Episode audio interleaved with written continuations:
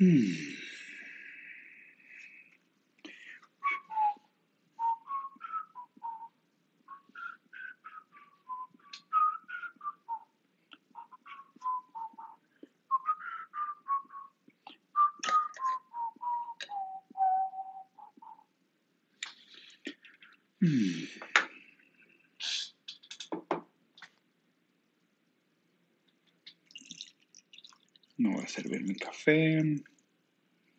Estirar un poco. Perfecto.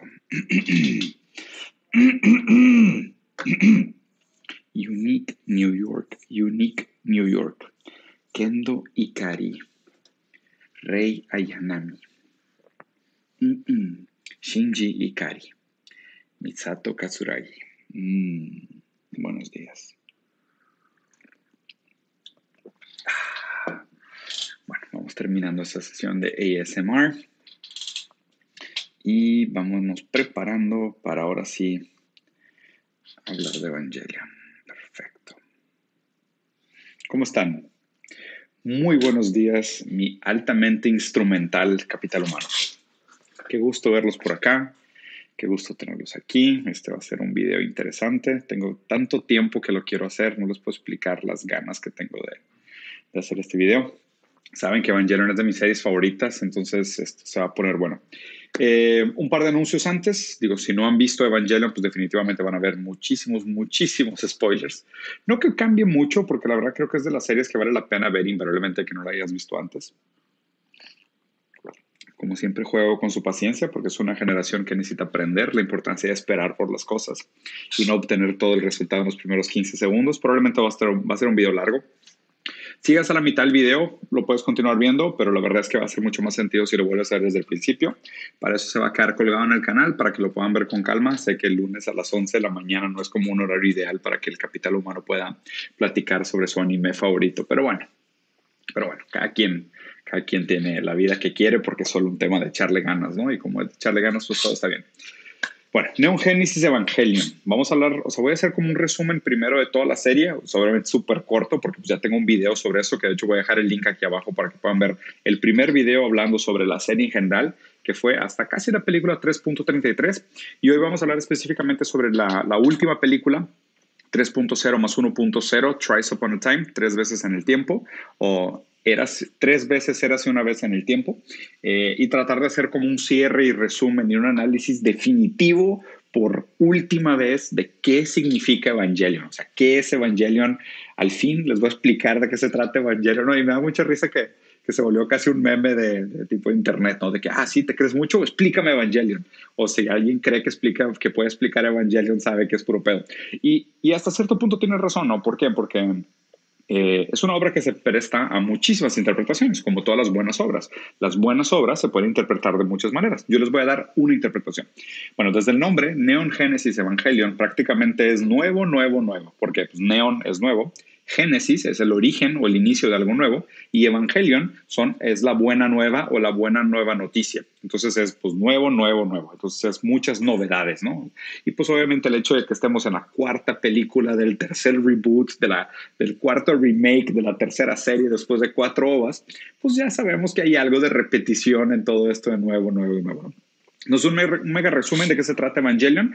Eh, primero, un contexto externo a Evangelion en sí es sobre el escritor. El escritor y creador de la película era una persona que empezó, esta serie empezó en el 95, si no me equivoco, una persona que estaba en la terapia, que estaba deprimido, que estaba yendo a psicoanálisis. Entonces, definitivamente no solo era un tipo que estaba muy en contacto con sus emociones, sino que de alguna manera tenía eh, un entendimiento del proceso psicoanalítico. ¿okay? Y creo que esto es muy, muy tangible durante la serie. ¿De qué se trata Evangelion? Es la historia del personaje principal, Shinji Kari, un niño abandonado que es llamado a la aventura por, por, por, por esta corporación NERF para manejar un robot gigante y defender a la Tierra del ataque de los ángeles, ¿no? Entonces se vuelve al principio, tú no sabes muy bien qué está pasando, él, él, tiene que subirse a un robot gigante y pelear contra ángeles, porque supuestamente si los ángeles llegan a un lugar secreto abajo de una pirámide, se acaba el mundo y pues él es la única persona que lo puede evitar porque es de los pocos niños seleccionados que pueden manejar estos robots gigantes, los EVAs, ¿no? Esto obviamente pues es, super, es muy superficial, es como la primera capita, de cuenta como la superficie de lo que es la serie y así te metes a fondo. La serie se trata de muchas otras cosas. Eh, tiene muchas lecturas sumamente interesantes. Les voy a nombrar algunos tipos de lecturas que se le podría hacer a la serie que no voy a hacer y luego les voy a decir cuál es la que sí voy a hacer. Primero, se podría interpretar la serie Evangelion como una caída de las metanarrativas y un posmodernismo buscando crear un nuevo universo. ¿no? Entonces, de cuenta, podríamos entender como que cada impacto es como una caída de una metanarrativa y cada vez que sucede un impacto, la humanidad se da la libertad de haber derrotado a los dioses, a los ángeles y a sus seres supremos y nos da la oportunidad de crear un nuevo universo con una nueva metanarrativa. ¿no? Se ven muchas metanarrativas dentro, del, dentro de la historia de Evangelion, sobre todo después de cada uno de los grandes impactos, pero pues obviamente pues esto también podría ser una gran reflexión sobre el rol del, del posmodernismo en, en, en este momento histórico, porque el posmodernismo, una de sus características principales, habla de eso, de la caída de las metanarrativas. O sea, si antes la metanarrativa era la metanarrativa católica. Cuando muere Dios, pues queda un espacio al cual nosotros tenemos que llenar con una nueva metanarrativa. Entonces, esta es una interpretación que se le puede hacer a la serie. Tiene una muy buena lectura, no lo voy a hacer. Segunda es la lectura sobre el Kabbalah, ¿no? El, el Kabbalah y la pregunta sobre el destino sobre si nosotros realmente vivimos en un universo determinista, si estos niños están predeterminados a manejar a estos robots gigantes, si realmente el fin de la humanidad es inevitable. Por eso los, los, los holocaustos y los, eh, las guerras y los impactos dentro de la serie se, se repiten y existe este como eh, camino predeterminado del Kabbalah. Es otra lectura súper interesante que no voy a hacer. Una tercera lectura interesante que se puede hacer es desde desde el catolicismo desde la tradición judeocristiana, eh, hablando sobre la lectura de los evangelios y también su comparación o su contraste con los manuscritos del Mar Muerto. Y mucho lo que se reveló, y de hecho es un, es un, es un símbolo recurrente dentro de la serie Evangelion, hablar de los, de los manuscritos del Mar Muerto, de esto que se descubrió después, en un periodo tardío, hablando de una diosa negra Lilith, de una Lilith negra, o sea, porque acuérdense que estaba Adán y Eva, pero supuestamente Eva, que fue creada de la costilla de Adán, no había sido la primera compañera de Adán, sino que antes había habido una otra compañera, que era esta diosa negra Lilith, ¿no? Y esto se hablaba mucho en, los manuscritos del Mar Muerto. Es otra interpretación muy interesante que se le puede hacer, como el contraste de, cómo la religión se tuvo que adaptar a información, bueno, más bien cómo la humanidad se tuvo que adaptar al descubrimiento de nueva información sobre estos manuscritos y lo que esto hizo de manera retroactiva a nuestro entendimiento sobre la, la moral judeocristiana. También es una interpretación que no voy a hacer sobre la serie. Una cuarta interpretación que se puede hacer sobre la serie, que es muy interesante, que está vinculada a esta idea del proyecto de la instrumentalización humana. Yo no lo sabía, pero después de estar leyendo un par de cosas me di cuenta que la idea, la palabra instrumentalización, de hecho es de Jürgen Habermas, que es un filósofo post-freudiano muy interesante también por su estructuralista, que hablaba sobre ese era el gran dilema del mundo en los años 90, lo cual hace perfecto sentido, es completamente contemporáneo a la serie Japón mucho más que cualquier otro momento del mundo, y se hablaba de la, de la instrumentalización del humano como si lograríamos o no superar los años 90 transformándonos en capital humano. O sea, la instrumentalización humana es hacer que todos los seres humanos ya no sean seres en sí mismos, en el sentido kantiano, deontológico, de que la vida es un fin en sí mismo, sino que los seres se vuelven simplemente instrumentos para un plan de sociedad. ¿okay? Entonces hablaba de, la, o sea, este Juger Habermas tiene, un, tiene unos análisis súper interesantes sobre nuestra relación de cómo, cómo, cómo funcionaría nuestra psique, cómo cambiaría el sujeto freudiano al momento de ser tratados como cosas por las grandes empresas, ¿no? que pues dentro de la serie son Nerve, Seal, Kirp, o sea, todas estas grandes empresas y... Eh, y organizaciones así como obscuras y sombrías con fines que nos instrumentalizan y a fin de cuentas pues es verdad, estamos completamente instrumentalizados en nombre de estas grandes corporaciones y sus objetivos y creo que es algo que pasa también mucho mucho dentro de la serie Evangelion. Pero no voy a hacer ninguno de esos cuatro análisis, la verdad es que son cuatro análisis que darían mucha tela, es lo, es lo padre de Evangelion que siempre puedes como que rascarle y es lo padre de una buena obra, ¿no? Pero les voy a dar una lectura un poco diferente. Les voy a dar mi lectura de la serie como una hermenéutica de la terapia psicoanalítica. Eh, de hecho, se dice que la terapia psicoanalítica es un tipo hermenéutica porque lo que hace pues, es un formato como de interpretación del texto. Lo que se interpreta es el texto o el, mundo verbal, eh, el, el, imaginario y simbólico que usa el paciente eh, para referirse a sí y hablar de sus síntomas, porque se supone que todo el tiempo estamos hablando de nuestros síntomas. Y para esto, pues obviamente voy a recurrir mucho a los aprendizajes de papá Freud. Papá Freud, que, en su defensa, eh, por más que la gente diga, no, hombre, psicoanálisis es una pseudociencia, sí, sí lo es, eh, pero yo diría que inclusive la manera como lo plantea Freud de, un formato muy interesante es una protociencia. es, es una potencial ciencia. Y lo más interesante es que ahora leyendo directamente los textos de Freud, que me he tomado el tiempo de hacerlo, eh, Freud hablaba mucho sobre que su intención era que eventualmente el psicoanálisis fuera sustituido por algo que él llamó bioanálisis.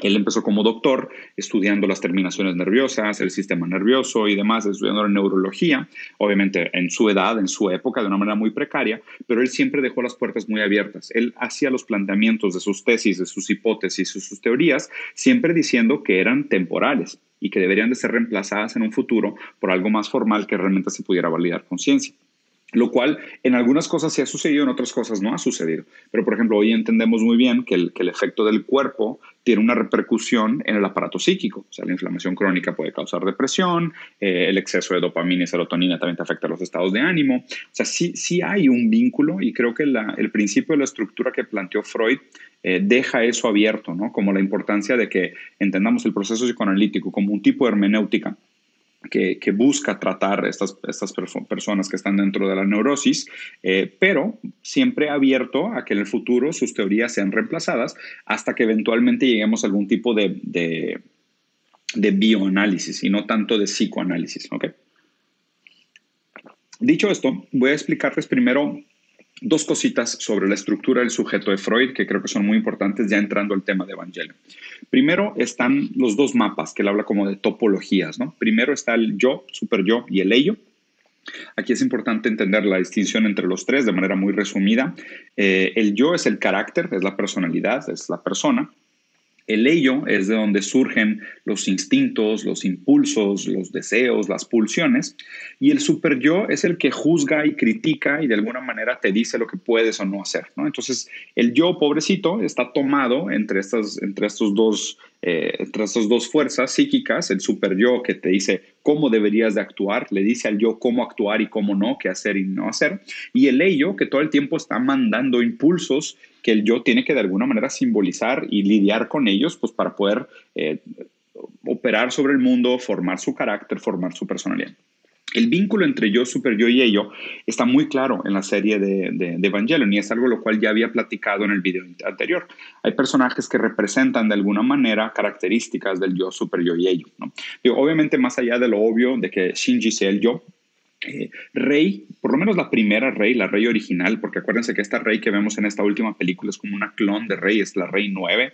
Eh, bueno, tiene el número 9 por el, EVA que maneja. Pero la primera Rey Ayanami, la que estuvo durante todo el primer ciclo con Shinji, operaba como un super yo porque tenía características de su padre. El super yo de alguna manera se tiende a formar eh, cuando, el, cuando el sujeto, cuando el yo logra eh, hacer algún tipo de simbolización con el, con el Edipo, con la castración, con la figura paterna, y establece como todas estas normas que también se pueden dar de manera social sobre cómo debería de actuar.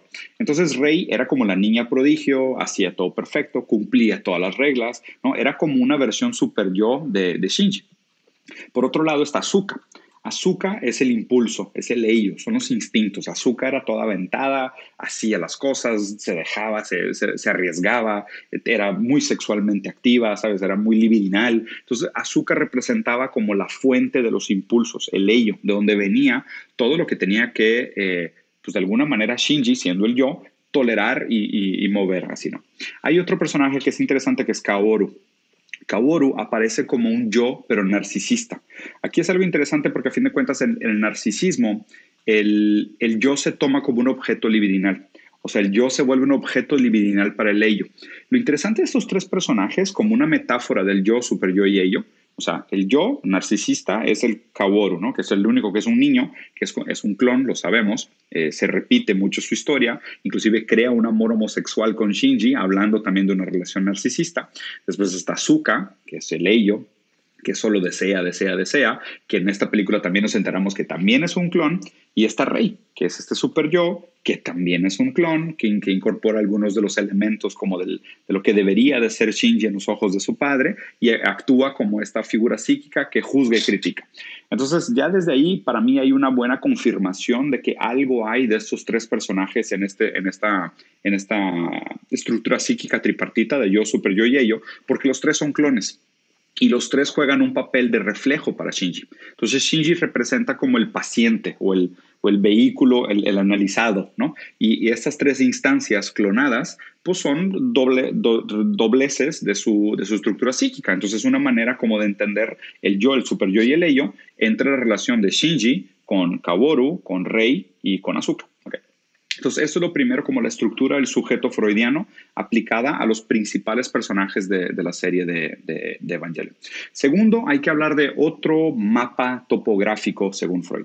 Y lo interesante es que Freud inclusive se refirió a esto como, un como una topología psíquica, como un mapa, como algo físico. ¿okay? Tres instancias psíquicas, consciente, preconsciente e inconsciente. ¿okay? Consciente es todo aquello que en algún momento dado es consciente, o sea, lo tenemos en la conciencia, sabemos sobre ellos.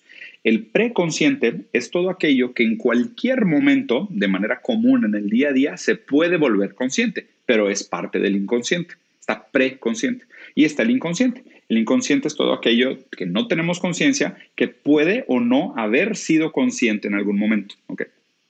Aquí estos tres, estos tres lugares topográficos psíquicos, consciente, preconsciente e inconsciente, también tienen un lugar dentro de la serie. Tokio 3, o sea, la ciudad, el afuera, es el consciente, donde existen las conversaciones, hay personajes claramente establecidos y demás. El preconsciente es lo que está dentro del dogma central.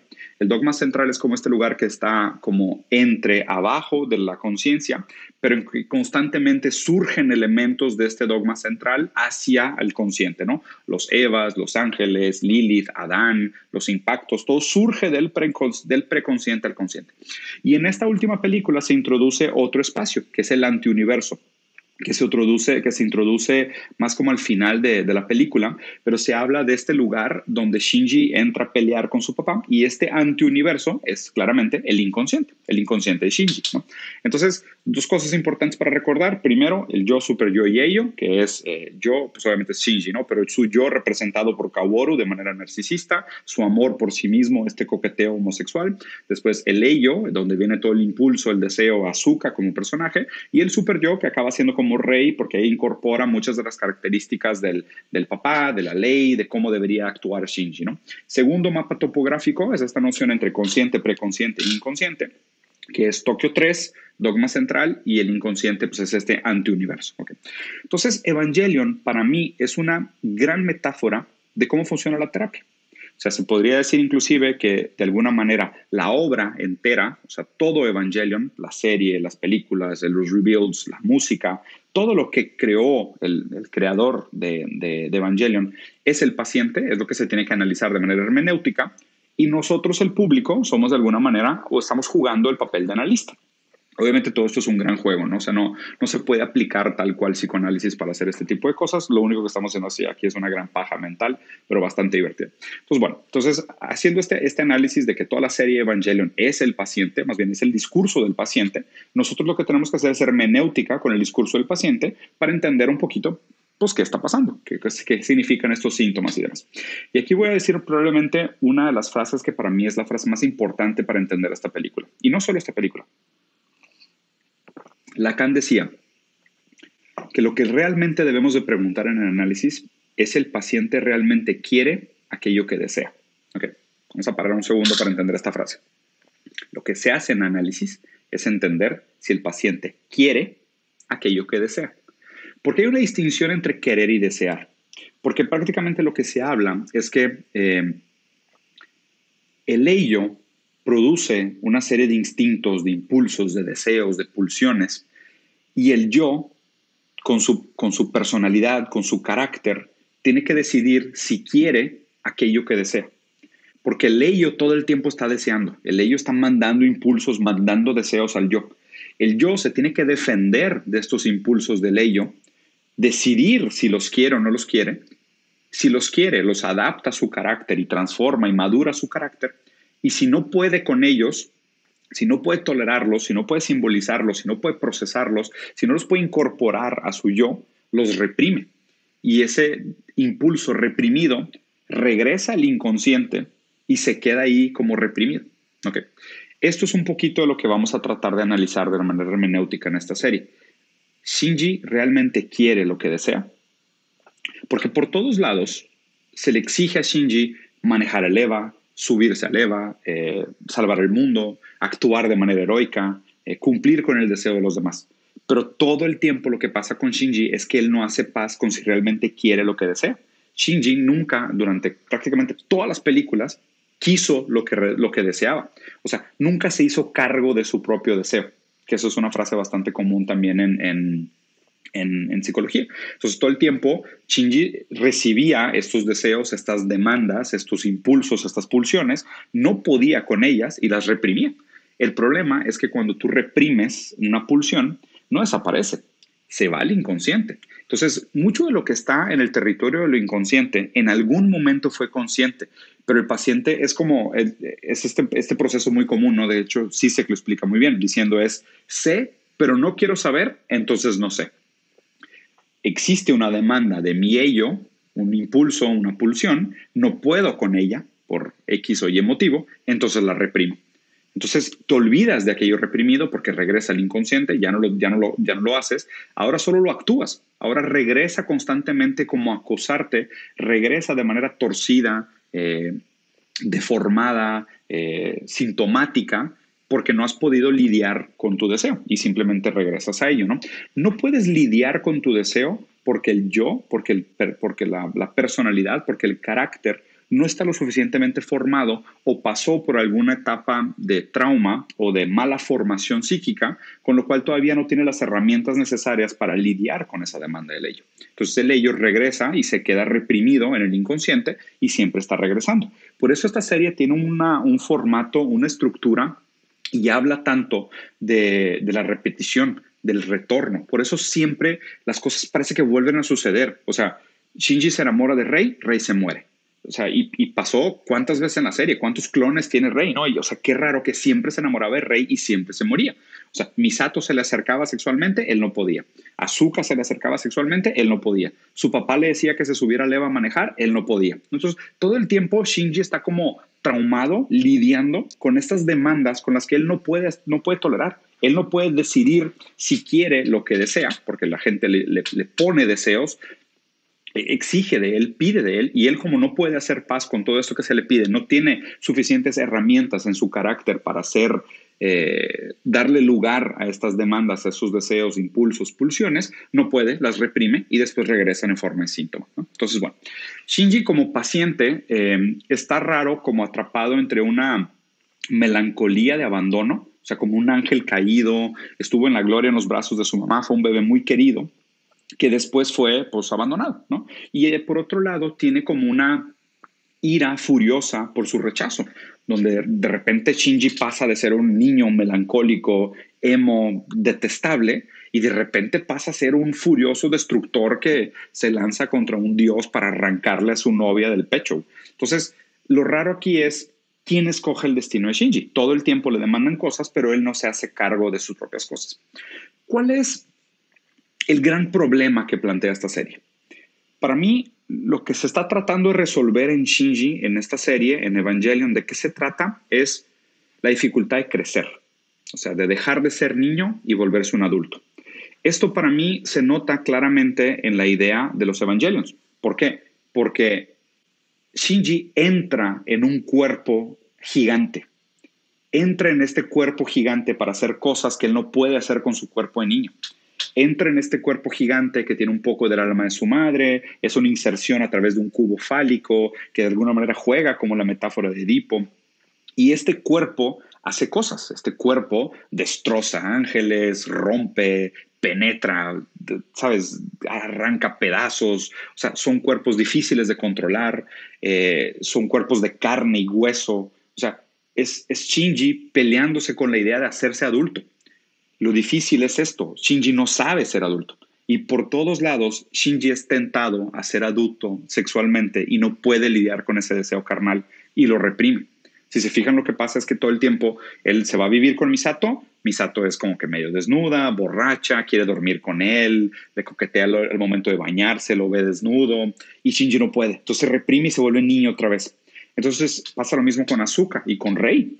O sea, él va a visitar a Rey, Rey está desnuda, le cae encima, le agarra una boobie, no sabe cómo, cómo, cómo controlar, cómo comportarse, cómo manejar y no, y no va más allá de esto. Duerme en la misma cama que Azuka, existe ahí como un coqueteo, están como muy cerca los dos en ropa interior, en pijama y no pasa nada. Shinji tiene miedo de crecer. Shinji no puede lidiar con su propia sexualidad, está traumado, no creció, sigue siendo un niñote. Sigue siendo un niñote que todo el tiempo la gente le pide que se vuelva adulto. Es crece, gaste, gaste grande, ¿no? Métete este cuerpo gigante de los, de los Evas. Entonces, eh, lo que pasa aquí, el trauma que reprime Shinji, son, son, son, son varias cosas, ¿no? O sea, primero está este como deseo latente, este, esta pulsión libidinal, eros, de alguna manera, que constantemente le está tentando a Shinji que se vuelva un adulto sexualmente. Como él no puede lidiar con ese deseo carnal, lo reprime. Y pues obviamente, como les expliqué al principio, ¿qué pasa con los deseos reprimidos? Regresan al inconsciente, te olvidas de ellos y empiezan a regresar como síntoma. Y regresan torcidos, deformados y demás. Casi como la relación que existe entre los ángeles y los, y los Evas. Regresan los ángeles a otra vez y tú como adulto tienes que volver a pelear esta pelea de reprimirlos de nuevo. Entonces, constantemente está este proceso de la represión, la resistencia del paciente, reprimir otra vez los deseos y no dejar que el deseo te gane, ¿no? Porque no puedes lidiar con él. ¿Por qué? Porque Shinji hasta este momento todavía no ha hecho paz con si quiere o no quiere eh, volverse, volverse adulto. Aquí les voy a leer una, una pequeña frasecita, ¿no? Lo reprimido continúa pujando por salir de nuevo a la superficie de lo consciente. Esta actividad protectora de la represión es lo que experimentamos en la praxis clínica terapéutica como la resistencia. Todo conflicto supone un juego de fuerzas contrarias que hasta cierto grado al menos están equilibradas. La instancia comunicativa termina por poder decir lo que quería, pero no en la forma en, lo que ella, en la que ella quería expresarlo, sino en una forma atenuada, desfigurada, que hace irreconocible el verdadero contenido atrapado en ella. Y esto nos ha preparado el camino para pasar al apartado siguiente. ¿Qué va a pasar aquí? Como Shinji no puede dar, darle lugar a este deseo, a toda esta demanda de lo carnal, de lo sexual, de lo divinal, lo reprime. Y lo reprimido pues regresa al inconsciente, pero como dice aquí, vuelve y vuelve y vuelve. Y cada vez que vuelve, vuelve eh, distorcido, deformado, desconfigurado, ¿no? Porque pues todavía el carácter no está listo para dar, dar significado a esto. Aquí quiero hacer un apartado importante de por qué no puede existir tal cosa como el autoconocimiento. Porque cuando reprimimos este deseo al inconsciente, lo olvidamos. Lo olvidamos totalmente. Tú no puedes hacerte tu propia terapia sobre aquellas cosas que tú tienes reprimida. Tú todo el tiempo estás hablando de tu síntoma sin darte cuenta. Solo en una conversación estructurada verdaderamente con un analista es que el analista le va a poder ayudar al paciente a darle sentido a la manera como habla su síntoma. Pero esta manera como el paciente habla su síntoma es algo completamente individual y necesita un interlocutor capacitado para poder darle sentido y que así el, analizado, el paciente, pueda trabajar su síntoma y realmente llegar a esta decisión de que si realmente quiere aquello que desea. Entonces, no, no tomen esto como una guía de autoconocimiento de, ah, realmente quiero aquello que deseo. No, no tienes idea, porque realmente aquello que deseas probablemente está reprimido o está en el inconsciente, no tienes acceso a ello a menos de que tengas un interlocutor. ¿okay?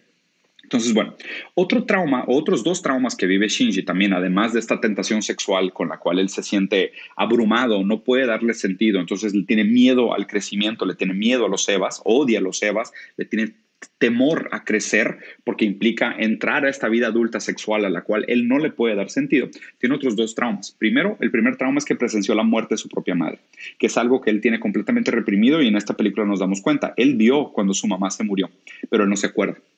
Él vio la muerte de su madre, su madre se fusionó con, con, el, con el alma del Deva 01 y él lo reprimió completamente. Y el segundo trauma fue el abandono de su padre. Y esa también, una parte de este abandono de su padre también quedó reprimida. Entonces, ¿qué pasa? Shinji no tiene idea de lo que es ser adulto, porque su mamá se murió y su papá lo abandonó. Entonces él quedó como atorado en una etapa muy infantil. Y se dice que este proceso psíquico que se queda atorado normalmente tiene efectos sobre las diferentes etapas de la, latencia, ¿no? Y aquí, digo, falta, falta mucha información realmente para definir, pero para, darles una idea, ¿no? Entonces, las, las tres etapas principales de la latencia, la oral, la anal y la genital, hablan un poquito del trauma que vivió Shinji. Entonces, por ejemplo, está atrapado o tiene algún, algo truncado en la etapa oral, porque claramente, como lo vemos en esta película, no quiere comer, O sea, lo tienen que obligar a comer, ¿no? Se rehúsa a comer. Inclusive el placer oral para él es algo negado. No habla, no se comunica. Creo que pasa los primeros 30 minutos de la película sin decir una palabra y no quiere ni comer. O sea, Azuka, que es el ello, viene a empujarle comida, pero empujarle comida en la boca casi como si fuera, casi como si fuera un, ¿sabes? Una obligación de que come, cabrón. O sea, y comer también está muy vinculado a crecer. Entonces, el no comer, y vayan, y vayan a analizar un poquito sobre el tema, por ejemplo, del, del, trastorno anoréxico, y habla mucho sobre una perpetuación de la infancia, sobre un no crecer, ¿no? Entonces, y también hay algo interesante ahí sobre esta idea de no ser un objeto de deseo para el otro, o no, o no, no, ser, un, no ser un objeto sexualizado para el otro. Entonces hay algo ahí raro en la formación de Shinji en tanto la tapa oral. Segundo es la tapa anal, que tiene mucho que ver con el control de esfínteres, con el dar o no dar, con el responder, con el soltar, con dar una parte de ti. Y vemos que Shinji de alguna manera controla mucho su propio poder sobre cuándo él quiere o no quiere actuar, cuándo quiere o no quiere subirse al leva, cuando quiere o no quiere participar de estos juegos. Entonces hay algo ahí también del control que Shinji disfruta bastante y está medio truncado. Y por último, pues la etapa genital, pues ya más latente, pues obviamente él es incapaz de tener contacto con su deseo sexual, aún ya siendo un adolescente, no se acerca, no tolera, eh, está como muy penoso, muy inadaptado, ¿no? Que pues digo, pues es un adolescente, es normal, pero se está enfrentando a situaciones altamente libidinales, entonces no puede dar, dar cuenta de ellas, ¿no? Entonces, si se fijan aquí, lo que pasa es que al, al haber vivido este trauma de haber perdido a su mamá y haber sido abandonado por su papá, el yo, que es el carácter, que es la personalidad, es débil nunca hizo realmente este proceso de maduración, no superó el Edipo, no hizo paz con su padre, no, no, admira a las figuras adultas como para decir yo también quisiera ser adulto. Entonces el yo débil pierde todas las peleas contra el ello que constantemente está mandando pulsiones y deseos y lo único que puede hacer el, el yo para defenderse de la demanda del ello es reprimir. Entonces reprime, reprime, reprime, reprime, reprime. Entonces, todas las demandas sexuales que recibe Shinji Misato, Rei, Azuka, su mamá, Kaworu y al final Kami no puede con ellas. Todo el tiempo pospone su decisión y la historia se repite. Pues aquí les voy a leer otro pedacito que está interesante en la página 51. Miren esto. Em, así podemos afirmar que el psicoanalizado no recuerda en absoluto nada de lo olvidado y lo reprimido, sino que lo actúa. No lo reproduce como recuerdo, sino como acción lo repite y naturalmente sin saber que lo está repitiendo.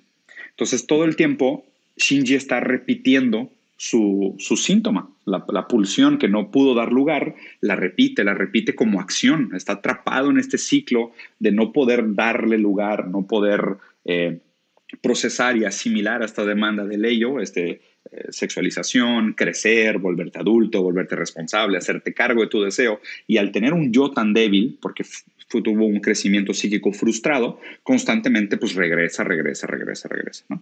Entonces, bueno, ¿qué son los EVAs?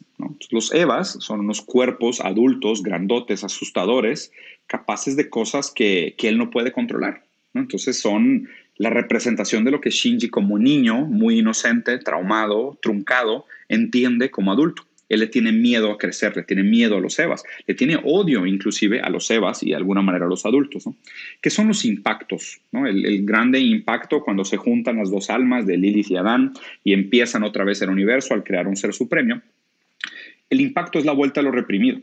Entonces el impacto es este constante regreso a, eh, a poderle darle lugar otra vez a estas cosas. Entonces vean cómo está esto. La tercera fase, la más significativa de los fenómenos patológicos, es el fracaso de la represión, la perforación, la vuelta de lo reprimido.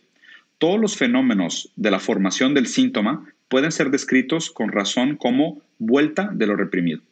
El análisis, escribe Freud, es en su primer término el arte de la interpretación. Aquí otra cosa importante.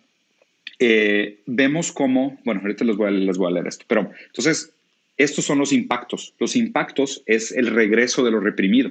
O sea, es otra vez se vuelve a conectar la representación con el afecto, que es una explicación que tomaría horas, no les quiero dar, pero cuando se fusiona la representación con el afecto hay como una vuelta de lo reprimido, a lo cual el paciente tendría que otra vez darle lugar, interpretar y resignificar y ver si ahora sí el yo es capaz de defenderse con sus armas psíquicas del deseo, de la demanda del ello, pero pues obviamente como Shinji todavía no ha crecido lo suficiente, vuelve a empezar la historia. Entonces no logra resolver su deseo, lo vuelve a reprimir y ahora otra vez empieza la historia otra vez distorsionada. Entonces, por eso hace sentido que Kaworu, que es el único personaje que es el yo narcisista, es el único personaje que está consciente de las múltiples permutaciones que ha tenido esta historia, él sabe que esto se va a repetir una y otra vez hasta que Shinji no pueda darle lugar a su deseo reprimido del ello y pueda incorporarlo al yo y crecer, ¿no? Entonces, en el último impacto en esta película eh, vemos algo diferente. Shinji le da como una revisitada a su Edipo. Regresa a resolver uno de sus problemas fundamentales, ¿no? que es su relación con su papá. Entonces, aquí eh, vamos al inconsciente, o sea, físicamente en esta parte de la película ya estábamos en el preconsciente, rompemos la barrera y Shinji se mete a su inconsciente a pelear con su papá. Aquí hay una pelea de, falos, o sea, una pelea de espaditas, o sea, los dos usan las lanzas, uno usa la lanza de Cassius y el otro la lanza de Longinus, eh, y se pelean, ¿no? Se pelean de diferentes maneras. Un pequeño apartado aquí interesante es que la lanza de Longinus es la lanza de la destrucción, de la muerte, la que se usaba para reprimir eh, los, deseos del inconsciente. Y está por otro lado la lanza de Cassius, que es la lanza de Eros. Entonces es vida contra muerte, destrucción contra creación. El deseo de vida, el deseo de Eros, que estas son las pulsiones que vienen del ello, ¿no? Del inconsciente del ello. Estas pulsiones que vienen del inconsciente del ello, Eros y Thanatos, eh, muerte y vida. La pulsión de vida es la pulsión de progreso, la pulsión de crear, de amor, de reproducción, de que la vida crezca, de que la vida florezca, de que las cosas se desarrollen y progresen. Y el deseo de muerte es como un deseo de estancamiento, es un deseo de que las cosas permanezcan o inclusive regresen a un estado anterior. Entonces todo el tiempo, o sea, esta última pelea que se da entre el papá de Shinji y Shinji, con el EVA 13 y el EVA 1, eh, se da entre la lanza de Cassius y la lanza, lanza, de Longibus, es una pelea entre Eros y Thanatos. Pero al mismo tiempo también se está jugando este papel de que Shinji está tratando de resolver su Edipo, o sea, tratando de pelearse con su padre por la posición, por el amor de la madre. Kendo Ikari se siente traicionado y odia a Shinji o le tiene resentimiento porque él también fue un niño, igual que Shinji, súper solitario, pero cuando se enamoró de Yuya y Anami, eh, se enamoró perdidamente de ella y logró crear un vínculo con alguien externo. Cuando ella queda embarazada y nace Shinji, él siente que pierde parte del amor de Yui. Entonces tiene este profundo resentimiento por Shinji, por lo cual lo abandona. Cuando ella muere, seguramente él también debe culparlo de alguna manera, debe sentir que no tuvo su amor total. Entonces él culpa a Shinji y lo abandona. Eh, pobre Shinji, la neta es que tuvo un papá muy patán que seguramente también no tenía herramientas necesarias para lidiar con el dolor de la pérdida y el trauma y el, como este, este el duelo de haber perdido a su ser amada, principalmente al ser un niño, Kendo Ikari, cuando fue niño, que también era un niño muy solo, muy abandonado, no pudo lidiar con ello y pues al momento de quedarse solo con Shinji lo abandonó. Malamente, porque creo que Shinji hace un trabajo muy interesante al final de dos cosas. Primero se da cuenta que la violencia no va a resolver su duelo con el padre. Entonces apela a la palabra.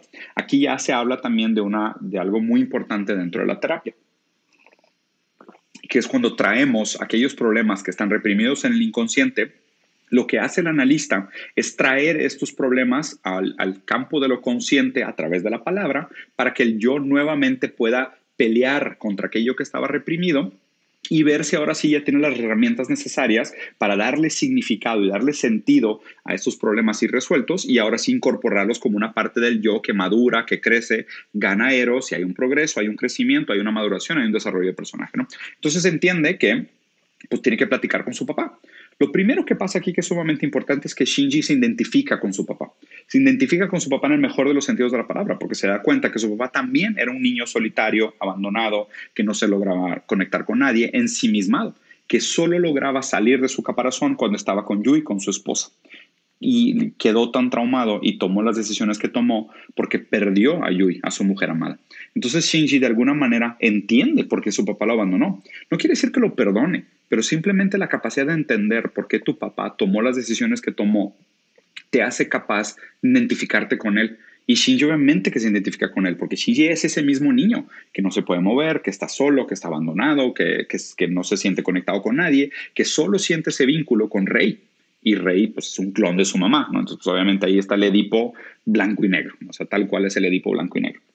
El plan del papá entonces era hacer este proceso que llamaba la instrumentalización humana, que era una manera de derretir a todos en este mar de LSL y volver a fusionarse con, con, con, toda la humanidad. Entonces ya llegamos al final, como a la conclusión. Eh, Shinji está a punto de suicidarse con, con la lanza eh, para volver a, a, terminar todo, volver a hacer otro impacto, pero ahí pasa algo bien extraño. Eh, sale la mamá, se materializa la mamá y saca a Shinji del cuerpo del EVA 01, lo expulsa y se abraza con Kendo en una como escena muy simbólica donde el EVA 13 se transforma en el papá, el EVA 1 se transforma en la mamá, se, se abrazan y se entierran la espada y se la, la lanza y se se suicidan, por decirlo así. Lo raro ahí es que hay una tercera lanza, que la, que la verdad está, la de Gaius, está interesante, que es la lanza de Gaia. Eh, Gaia como la tierra, el todo, de medio, eh, medio panteísta, de Spinoza, en este sentido del, Zoe, el Gaia, el todo. Y también se podría hacer una interpretación como lo que después hizo Lacan, de, migrar la idea de Eros y Thanatos a un solo tipo de pulsión, ¿no? donde no existe tal cosa como el deseo de vida y el deseo de muerte, sino que solo existe el deseo y es una sola cosa, pero también es otra explicación un poco compleja pero hace sentido con lo que pasa. Porque aquí se mueren Yui y se sacrifican Yui y Kendo y le dan la oportunidad a Shinji de decir, tú decide qué vas a hacer con tu futuro. O sea, usa este reinicio de la realidad a través de otro impacto, de otro proceso, de darle significado a la, pulsión reprimida. Y ahora sí, dinos tú cómo quisieras que fuera el mundo. Y él hace algo bien interesante. Él dice, bueno, yo quiero un futuro sin Evas donde no existan Evas. Entonces él ahí hace paz con sus diferentes doblegaciones, con su yo, con su per yo, con su ello, y a cada uno de ellos les ofrece una respuesta eh, sobre lo que ellos, sobre lo que él pensaba que era la demanda de cada una de sus diferentes eh, particiones psíquicas y les ofrece una solución a cada uno según lo que él interpreta. Entonces, a Rey, porque pues, ella pobrecita siempre estuvo atrapada en esto, pues el mundo sin Eva le viene muy bien. Azuka, que nunca recibió el amor real, se va a vivir con el otro güey, con Kenji, que es el único que la cuidaba. A Kaworu, eh, le quita la necesidad de satisfacer al yo, o sea, siendo este como un yo narcisista y lo libera y acaba como general de una, de una, de una cosa similar. Que digo, la verdad es que lo simbólico tampoco importa, porque pues, a fin de cuentas acuérdense que todo esto como hermenéutica es una representación verbal de lo que el paciente está tratando de manifestar como su síntoma. Entonces, la forma en la que sale el síntoma no es tan importante, lo importante es el síntoma, ¿no? Entonces aquí... Eh, lo más interesante de este final, de este cierre, es que al fin Shinji estaba listo para hacer paz con su deseo. Shinji está listo para decidir si quiere lo que desea. Entonces el carácter, su yo, ahora sí, más maduro, después de todo lo que pasa en la tercera película, crece y ya se puso a identificar con su padre. Entonces al, al identificarse con su papá, ya hace un poco más resuelto su Edipo, ya entiende lo que es crecer, ya no le tiene tanto miedo a ser una figura adulta. Al tener una figura paterna bien establecida con la que ya puede hacer paz, su yo también queda fortalecido. Entonces este yo ya puede significar y ya le puede dar lugar a los deseos del ello, a la violencia, a la sexualidad, a lo que implica crecer. Entonces ya no es tanto un niño, sino que eh, ya está listo para ser un adulto. Entonces, ahora sí, está listo para dejar atrás estos juegos infantiles y está listo para dejar atrás este mundo de fantasía de niño donde hay robots gigantes y evas y explosiones y toda esta cosa, ¿no? Entonces aquí lo raro es que Shinji odiaba a los evas porque eran un cuerpo grande, era como adulto, pero realmente lo que odiaba no era el Eva, no era ese cuerpo adulto, lo que odiaba era a su propio padre. Solo cuando pudo hacer paz con esto es que Shinji realmente estuvo listo para crecer. Les voy a leer otro, otro pedacito.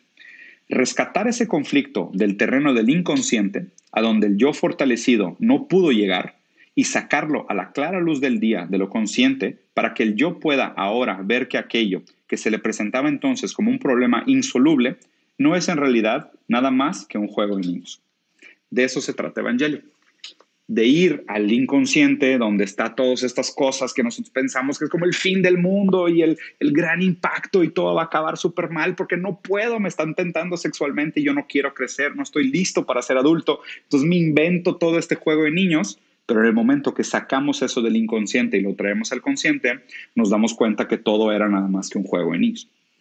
Y para terminar este análisis, al final, eh, ya cuando se eh, reinicia el mundo, desaparecen los Evas, los vemos a todos los personajes principales en una como estación de tren, ahora ya no conectados. Eh, Azuka está sentada sola, Kaworu está platicando con Rei, parece que se acaban de conocer, y Shinji está sentado siendo coqueteado por Mari Iscariot. Eh, que aparte el nombre Escariote está sumamente interesante porque Mari queda como este personaje que merece un análisis por sí solo, pero es un personaje que apareció en la película 2.2, no había salido en la serie original, eh, no tiene realmente una relación muy romántica con Shinji, pero al final eh, ella llega a coquetearle, lo huele, ya lo había hecho antes, lo olía a LSL, que aparte el LSL tiene como esta como esta metáfora del, líquido uterino, ¿no? o sea, de del, líquido que está dentro de la matriz, como la placenta, por decirlo así de alguna manera. Y ella estaba enamorada de, ese olor porque ella había sido una de las creadoras originales, de las ingenieras que había trabajado con la creación del LCL. Entonces, ella era una niña eterna, porque todos los, después te van a entender que todos los pilotos, al ser pilotos de EVAs, no crecen, lo cual estoy casi seguro que me da la razón ¿Por qué? Porque todo esto se trata de crecer. Y mientras tú estés jugando con robots gigantes y le tengas miedo a crecer realmente, no creces, sigues infantilizado. Ella, de alguna manera, había trabajado con eso, entonces ella tenía la misma edad que la mamá de Shinji, lo cual de nuevo está hablando raro ahí como medio de un Edipo mal resuelto. Y, estaba atrapada en este ciclo, pero ella la primera vez que huele a Shinji dice, hueles a LCL, o sea, me gusta ese olor. ¿Por qué? Porque es un olor de, de bebé recién nacido, todavía con placenta a la madre. Y al final de la serie, cuando ya están sentados en la, estación del tren, ella lo huele y le dice, tú ya hueles adulto, hueles a hombre, ¿no? Y cuando le coquetea, eh, él le dice a ella de que ah, siento una mujer con grandes pechos en, ah, en mi, o sea, una mujer pechugona arriba de mí, algo así le dice, ¿no? Y y al final, lo último que dice Shinji hacia ella es como le mueve los lentes, la voltea a ver sexualmente, o sea, ya coqueteándole, y le dice, tú también te ves muy bien, o sea, tú también te ves muy linda. Al fin, Shinji creció. Al fin, Shinji pudo hacer paz con su deseo sexual. Al fin, Shinji pudo desear a una mujer, porque resolvió muchos de los problemas que tenía reprimido. Y de hecho, aquí lo más interesante, que la gente dice, güey, es que no hace sentido. Shinji estaba enamorado de Asuka, estaba enamorado de Rei, estaba enamorado de Kaworu, de yo, Super Yo y ello. Pero no era un amor real, eran, eran puros deseos mal resueltos. El deseo que él tenía por Rey nada más era que su Edipo mal resuelto. Era el amor que él tenía por su mamá, el deseo constante de regresar a una figura materna. El hecho de que Shinji haya superado esa relación edípica mal resuelta y al final se haya podido enamorar de otra mujer que no era su mamá, habla de que realmente algo le hizo bien la terapia. Por eso al fin se queda con otra mujer que no es su madre. Entonces, el principal aprendizaje de esta serie es, si no quieres constantemente encontrar a tus relaciones tóxicas otras veces en tus futuros novios y novias, ve a terapia porque a menos de que resueltas, resuelvas todos estos deseos reprimidos en el inconsciente que van a continuar regresando como síntoma, a menos de que trabajes en tu Edipo, en tu posición subjetiva, en fortalecer tu yo, te vas a volver a encontrar a tus exnovios y exnovias tóxicas en futuras relaciones. Como Shinji pudo superar sus traumas, su, lo que tenía reprimido, pudo darle lugar a su deseo, pudo decidir si realmente quería lo que deseaba, se pudo mover de lugar y se enamoró de otra chava que no era como su mamá. Y al final, lo más interesante de esto es que salen de la estación y ya no están en una caricatura, ya están en el mundo real. ¿Por qué? Porque Shinji se dio cuenta que todo este juego de la represión, que todos estos grandes problemas que parecían intolerables, nada más eran que juegos de niños. Eso es Evangelio. Espero les haya gustado. La verdad es que es una serie que para mí significa demasiado. Eh, crecí con ella, la vi durante prácticamente toda la vida, desde 1995 que tenía que ir por cassettes VHS para, para entender qué significaban hasta esta, hasta esta última, esta última instalación. Seguramente hay cosas criticables de la manera como termina, pero creo que hay muchas cosas muy bien logradas de, de esta última presentación. Creo que también habla muy bien del escritor, de que el escritor mismo se logró mover del lugar, de que logró articular una obra que, que interpreta tantas cosas y mueve tantas cosas del lugar. Creo que vale, vale mucho la pena la, la la obra en sí, se las recomiendo, véanla, piénsenlo, vayan a terapia, creo que vale la pena para todos. Espero les haya gustado. Píquenle aquí a todos los botoncitos. Voy a dejar también el link del video anterior para que puedan ver la primera parte de, mi interpretación de Evangelion, que está interesante y creo que esta última película me movió un poco y me, me gustó más, de hecho, que, la, que las cosas anteriores. Más allá de lo escenográfico, más allá de lo espectacular, más allá de que las, si las peleas fueron buenas, de la queja del CGI, de, de muchas cosas que podrían ser criticables, de la primera mitad de la película que se me hizo súper aburrida, eh, creo que logra cosas muy bonitas esta película. Este, esta película realmente ofrece un cierre como tal porque abandona el juego de niños, que para mí es lo más importante. Y respondimos la pregunta. si Shinji realmente quería lo que deseaba. Y al final, pues algunas cosas no las quería y otras cosas sí las quería. Entonces, bueno, capítulo humano, dejen por aquí su comentario. Los voy a dejar con una pequeña escena de cierre, con un banner para que no se corte el video y nos vemos por acá. Espero sus comentarios si se les gustó y si quieren después de más tarde en la semana podemos hacer una sesión de preguntas y respuestas con el chat solo para hablar de Evangelion ya que la hayan visto todos. ¿Vale? Gracias.